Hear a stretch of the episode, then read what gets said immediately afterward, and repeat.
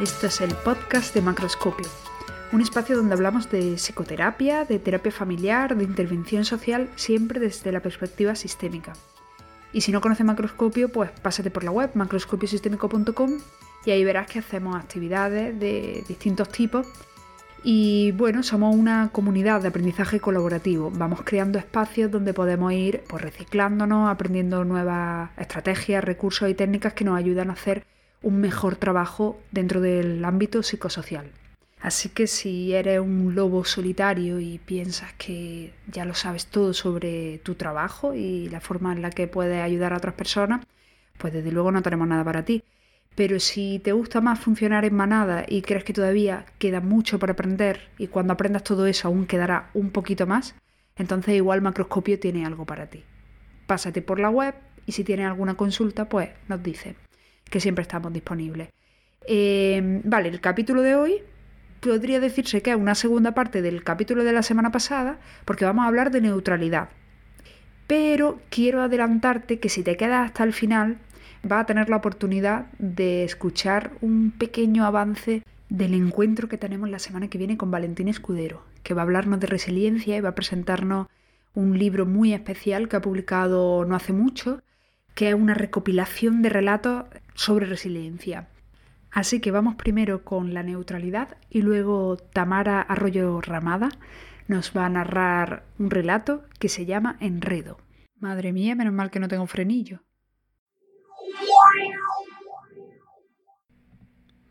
Hoy vamos a hablar de neutralidad. La semana pasada hablábamos de circularidad y mencionábamos que existían tres directrices según el equipo de Milán allá por los años 80 ellos marcaron como tres directrices para hacer una entrevista sistémica, que eran circularidad, neutralidad e hipotetización. Bueno, pues hoy vamos a hablar de neutralidad, que seguramente de los tres sea el más conflictivo, pero seguramente porque es el que ha generado más investigación y más discurso terapéutico en torno a él la circularidad y la hipotetización, pues bueno, se han mantenido de una forma a lo mejor más continua. Pero sobre la neutralidad se ha escrito mucho y se ha hablado muchísimo. Y bueno, en este capítulo vamos a intentar recoger algunas de las ideas generales para que te quedes con una sensación global, ¿no? para que profundicemos un poquito más en esas tres directrices que presentábamos el otro día y sepa a qué se refiere cuando en sistémica hablan de neutralidad y con qué otros términos está relacionada la neutralidad, por cierto.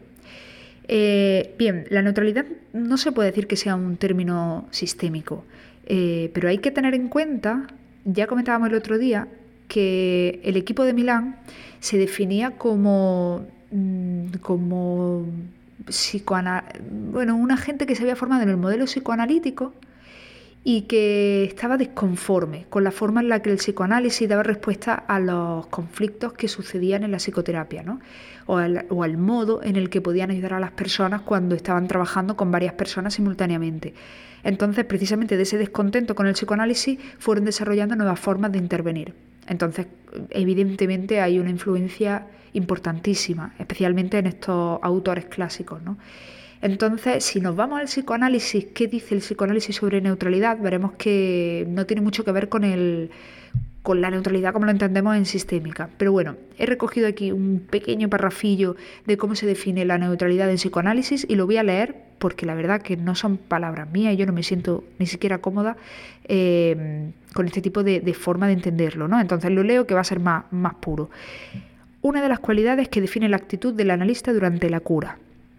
El analista debe ser neutral en cuanto a los valores religiosos, morales y sociales, es decir, no dirigir la cura en función de un ideal cualquiera y abstenerse de todo consejo.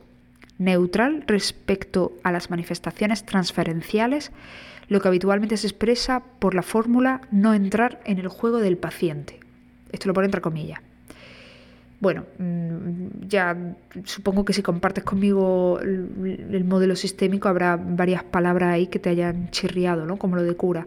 Pero bueno, nos quedamos mm, de esta definición con el no tomar parte, ¿no? hay una frase que, que me gusta mucho que es no entrar en el juego del paciente a mí me, gusta definir la intervención sistémica de alguna forma como entrar en el juego del paciente, ¿no? De hecho, nosotros ni siquiera hablamos de pacientes, pero sería una forma de entrar en el juego y desde dentro de ese juego mm, promover un cambio ¿no? en el sistema, pero está claro que desde el psicoanálisis se entiende de una forma completamente distinta.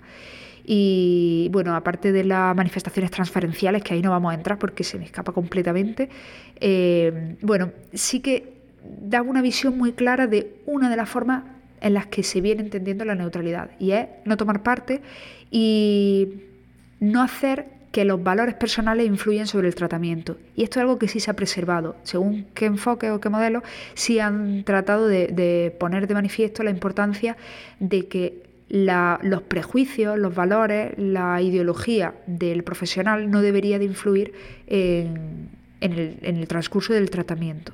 ¿no? Más allá de eso, pues bueno, lo de la, forma en la que el psicoanalista, la posición que ocupa el psicoanalista en todo esto, ¿no? El no entrar en el juego y el observar. También se habla de objetividad, ¿no? En esta, en esta forma de entender la neutralidad, a veces nos encontramos la palabra objetividad, ¿no? como si el analista o el psicoterapeuta, más allá del psicoanálisis, pudiese observar las relaciones o pudiese observar la, la realidad desde un punto de vista eh, bueno, no sé, como a vista de pájaro, ¿no? Y pueda analizarlo sin, caer en la subjetividad de lo que te están contando. En fin, esto es algo ya de por sí bastante cuestionable, pero vamos a avanzar un poquito más. Bueno, con respecto a la neutralidad, eh, eh, ya si damos un salto en el tiempo y, llegamos al equipo de, Milán, que es del que nosotros empezamos a, beber este concepto, habla de la habilidad del terapeuta en el curso de la entrevista para posicionarse aliado con todos los miembros de la familia y con nadie al mismo tiempo. Esta es la definición que da Selvini en, en, este texto ¿no? del que hablamos el otro día. Eh, entonces, eh, vemos que, cambia bastante, ¿no? O sea, aquí el, entrevistador, porque también podemos, debemos de decir que no estamos hablando de psicoterapia en todo momento. En todo caso, mm, podríamos englobar aquí cualquier intervención mm, en el ámbito psicosocial, sea o no psicoterapéutica, seguiría estas directrices, como decíamos el otro día, con la circularidad y también con la neutralidad, ¿no? Si, por ejemplo, estamos atendiendo a un grupo, a una clase que viene a trabajar algún conflicto en en mediación o, en una intervención a lo mejor de corte más social, en cualquier ámbito en realidad, también deberíamos de aspirar a hacer una intervención neutral, sea una familia o no. Entonces, dice, dice el equipo de Milán eh, posicionarse aliado con todo el mundo y con nadie a la vez. ¿no? Al final lo que hablan de que la familia o que la pareja tenga la sensación de que el profesional no hubiera tomado parte por nadie en particular. Y esto, aquí hay algo que es importante tener en cuenta. No haber tomado parte con las personas que estaban presentes en la entrevista y también con las que estaban ausentes, que esto es algo que ya hablábamos la semana pasada con lo de la circularidad. Eh, cuando hablamos de sistémica, muchas veces mm, la gente interpreta que la sistémica es un trabajo que se hace con la familia y con el pleno de la familia al completo en la sesión, y no tiene por qué ser así. Que tengamos un enfoque sistémico o familiar implica que nuestro foco de atención a la familia, aunque no estén presentes en ese momento. Y en el caso de la neutralidad debemos de tenerlo en cuenta porque vamos a imaginarnos que nos viene una madre o un papá y una mamá a hablarnos, ¿no? a intentar trabajar sobre el problema de un, de un hijo. No solo debemos de tener esa visión neutral con respecto a lo que nos están contando las personas que están allí, sino debemos de desarrollar la capacidad de ponernos en el lugar del hijo y neutralizar su posición con respecto a lo que nos están contando. Partimos de la base de que seguramente la persona que viene a la consulta esté posicionada. Pues bien, una mirada sistémica trataría de, o sea, digamos, en el extremo, el, extremo más purista, trataría de devolver a la familia una imagen de la problemática teniendo en cuenta todos los puntos de vista, incluidos las personas que no estaban presentes, más allá de la definición, o sea, no estoy hablando del contenido de la entrevista, sino que seamos capaces de no tomar partido y de tomar partido por cada uno de los miembros simultáneamente. Esto que suena muy paradójico, al más puro estilo milanés, puede tener mucho sentido, porque además vamos a ver que entra en conflicto con otros conceptos, como decía al principio, porque entra en contacto y se diferencia simultáneamente con conceptos como la alianza terapéutica. Vamos a ver cómo la neutralidad ha ido evolucionando en cómo ha ido acomodándose los distintos modelos, sin entrar mucho en, cada uno de ellos, pero vamos a ver distintas perspectivas de la neutralidad según diferentes modelos. Eh, por ejemplo, podríamos hablar de una, de una neutralidad posmodernista. Básicamente vendría a decir que eso de la objetividad que decíamos antes no tiene ningún sentido. Y que el rol del terapeuta, en una visión más posmodernista, acompaña y facilita la, búsqueda de soluciones, pero no ejecuta un cambio, no, no es el protagonista del cambio sino que es la propia familia o los consultantes o el sistema quienes van encontrando nuevas vías de solución en base a la conversación sin que sea el terapeuta, digamos, el que va dirigiendo, ejecutando el, cambio. Visto desde este modo, la neutralidad no, no, tiene tanto que ver, como decía, con la objetividad de los datos, sino con la posición que ocupa el, terapeuta. Pero claro, eh, vamos viendo que hay una evolución desde una concepción más purista, ¿no? en la que hablamos de, que el profesional no toma parte, pero entra en conflicto con otros modelos, como por ejemplo la terapia feminista o el feminismo en general, eh, que encuentran en la propia distribución del poder los orígenes de las problemáticas que trae la gente a consulta, dice, si si el origen de todo el conflicto proviene de cómo se distribuye el poder, ¿cómo vas a ser neutral ante esto? Tienes que utilizar la terapia precisamente para no tomar una posición neutral, sino para tomar parte e intentar desequilibrar la situación para que encuentre un estatus más equilibrado y más, precisamente más neutral en el que todas las personas distribuyan el poder y puedan encontrar su espacio de una forma más equilibrada. Entonces, este, desde este modelo, la neutralidad mm, no ayuda a la, intervención, todo lo contrario, estaría poniéndose del lado de la parte opresora que está generando el desequilibrio en el sistema. De manera que para la terapia feminista la neutralidad no es algo a perseguir, sino todo lo contrario. Lo que tenemos como profesionales es que posicionarnos, digamos, al lado de la parte más débil para intentar equilibrarlo. Luego también podemos ver que hay enfoques intergeneracionales mm, que hablan de parcialidad multidireccional. Mm, ya, decía que no tiene sentido entrar en cada uno de ellos, yo tampoco manejo mucho los enfoques intergeneracionales, pero vemos cómo el concepto va modulándose en función de, la de lo que se quiere enfatizar, ¿no? O de lo que o de lo que se trata de escapar más bien.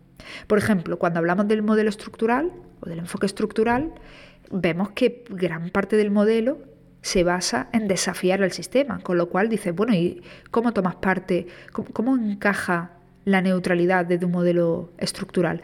Bueno, mm, es imprescindible que haya algo de neutralidad vista como la conexión o la alianza, que ahora lo vamos a ver cómo conecta esto con la alianza terapéutica, porque si en una primera fase que se, que se llama de acomodación o de joining, ¿no? de, conexión con el sistema. ¿no? O sea, el terapeuta primero tiene que entrar dentro del sistema para poder desafiarlo, porque podemos observar que si no se diera esa primera fase, pues saltaría por los aires. No podemos pretender que venga una familia a trabajar con nosotros y empezar por el desafío, porque va a saltar mil pedazos precisamente el verlo de esta forma tan estructural nos, permite darnos cuenta de que sin ese encaje, sin esa primera neutralidad o esa primera posición cómoda en la que el sistema acepte el lugar que ocupa el, terapeuta o el profesional, mm, no se puede intervenir porque el propio sistema como que lo, rechaza. Entonces, es imprescindible dentro del modelo estructural, aunque no se centre en, la alianza, sino más bien a nivel estratégico se centra en el desafío a la estructura, pero es imprescindible una posición positiva por parte del profesional. Entonces, podríamos decir que la neutralidad desde el punto de vista de los orígenes, podríamos decir, tal y como la traían el equipo de Milán, es una neutralidad estratégica, que tiene que ver más con el contenido. Mientras que cuando hablamos de neutralidad relacional, tiene más que ver con el vínculo, o con la posición que ocupa el profesional ante el sistema. Y eso nos lleva a pensar en la alianza terapéutica, que es un concepto que he ido repitiendo a lo largo de, este capitulillo. La alianza terapéutica está formada por diferentes dimensiones. Eh, hay distintos modelos dentro de la alianza terapéutica. Hay, por cierto, un capítulo de la anterior temporada que es un trocito de una sesión que grabamos con Valentín Escudero, que es una de las personas que más sabe de alianza terapéutica. Y por cierto, mm, lo vamos a tener muy prontito en Macroscopia. La semana que viene viene a presentarnos un libro. Bueno, pues Valentín, por ejemplo, ha creado un modelo que se llama el SOATIF o el SOFTA y hablan de cuatro elementos que tienen que darse para que haya una buena alianza terapéutica, que son el enganche en el proceso terapéutico, la conexión emocional, la seguridad dentro del sistema terapéutico y el sentido de compartir el propósito de la familia. Esto es un modelo, como digo, existen otros, pero dentro de este modelo y de todos los modelos en la alianza terapéutica siempre va a haber uno de los elementos que hable de la conexión emocional con el terapeuta o el terapeuta familia.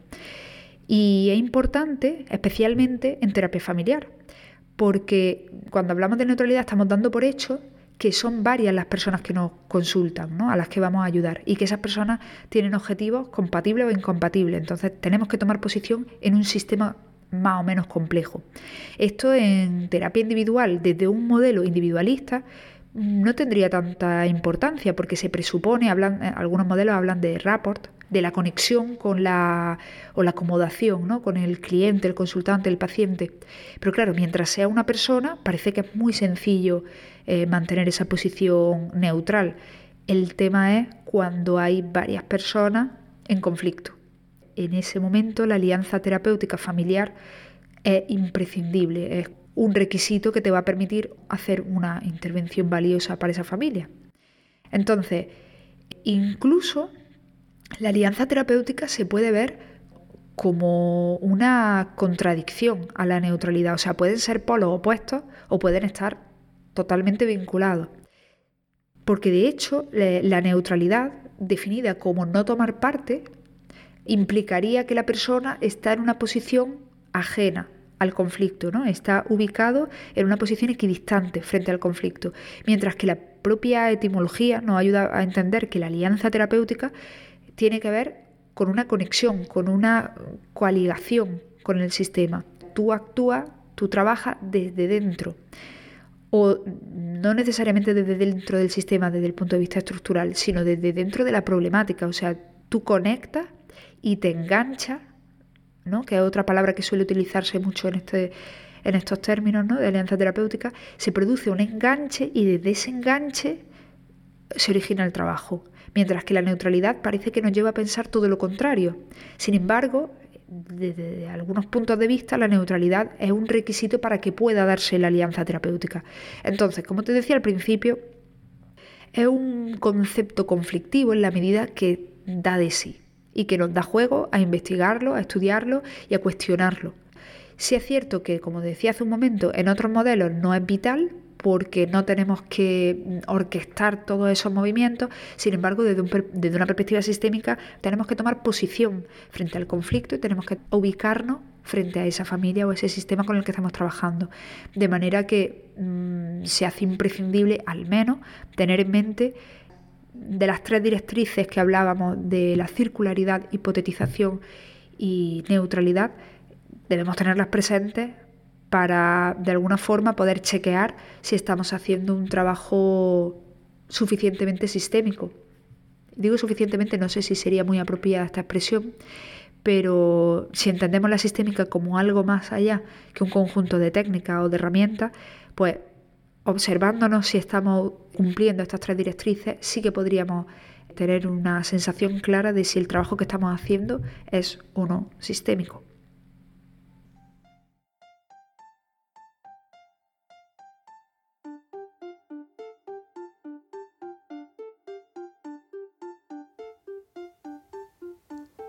El terapeuta, después de un rato de conversación social y acogimiento de su nueva clienta, Rosa, aborda el motivo de la consulta. Dime, Rosa, lo que te ha traído aquí, ¿en qué crees que te podemos ayudar? Pues ya te acabo de decir que hace pocas semanas que hemos llegado a la ciudad, sí. Y Miguel, mi hijo, se integró en la escuela a mitad de curso y no sé muy bien por qué, pero su maestra está preocupada por por si Miguel tuviese dificultades para integrarse y comunicarse. El caso es que se lo comentó a la psicóloga de la escuela y, bueno, ella cree que no cree que haya ningún problema con Miguel. Entonces la psicóloga cree que no hay ningún problema. Pero la maestra habló con la directora y esta le pidió a la psicóloga que, bueno, una observación y evaluación más detallada del comportamiento de Miguel en el colegio.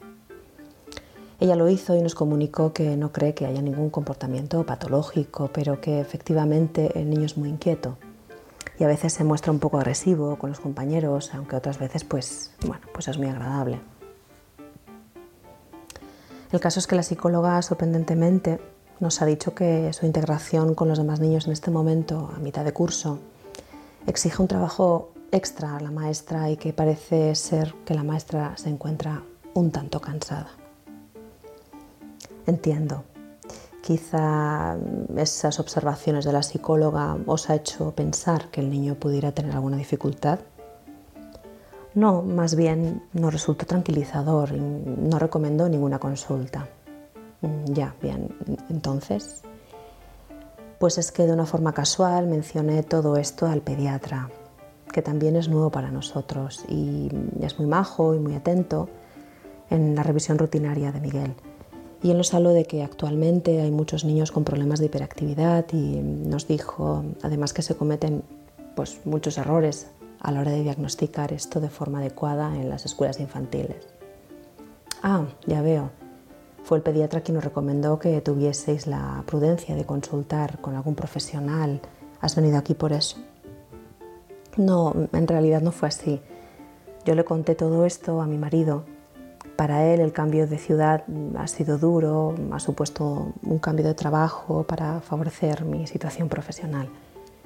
Él estaba en un puesto muy cómodo, pero hemos cambiado los dos por mí. Bueno, el caso es que él cree que quizá el niño está experimentando todo esto también de una forma traumática o algo así, y mostrándolo en forma de malos comportamientos en el colegio. Así que yo he puesto mucha atención al comportamiento de Miguel Igual es porque me siento muy responsable de los cambios. Bien, entonces, ¿has notado cambios en su comportamiento que te preocupen? No, no especialmente, la, verdad es que no, pero es difícil de valorar. Estamos haciéndonos eh, a una nueva casa, nuevo vecindario, situaciones eh, nuevas de trabajo. Mi marido y yo hemos tenido ciertas tensiones entre nosotros. Entonces, Rosa, no es tanto el niño lo que te preocupa como quizá vuestra relación, la relación con tu marido. No creo. Lo que pasó es que pensando en todo esto, en tanto cambio, decidí hablar con la maestra de nuevo, contarle cómo estaba siendo la situación familiar y ella me ha dado vuestro teléfono. Y además insistió mucho en que por toda la información que yo le daba, quedaba claro que para ella la psicóloga del colegio había sido negligente ella usó esa palabra, negligente. Mi marido también iba a venir, pero tiene, que trabajar esta tarde. Bien, Rosa, está bien que hayas venido, pero no estoy seguro de cómo podemos enfocarlo.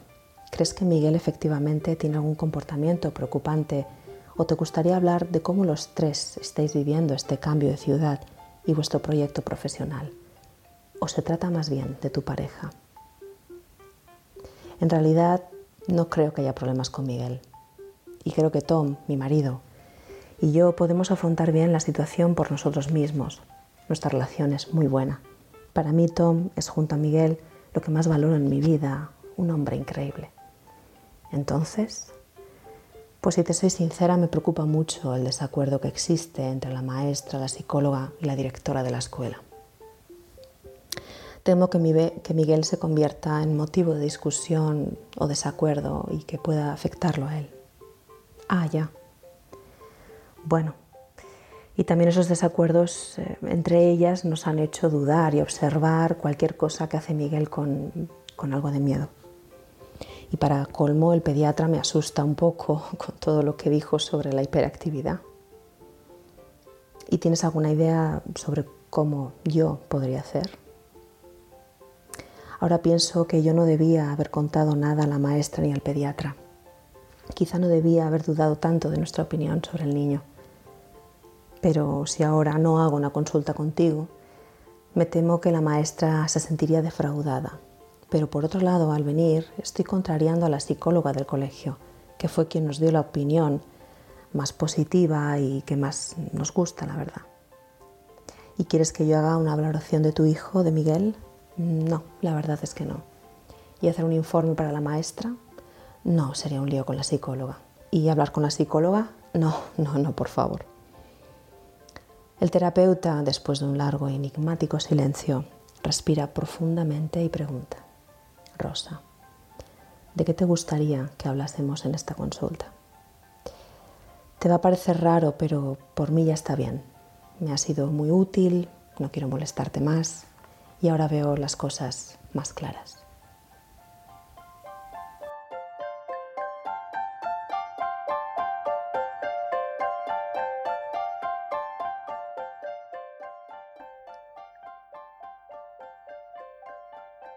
Gracias Tamara por dejarte enredar.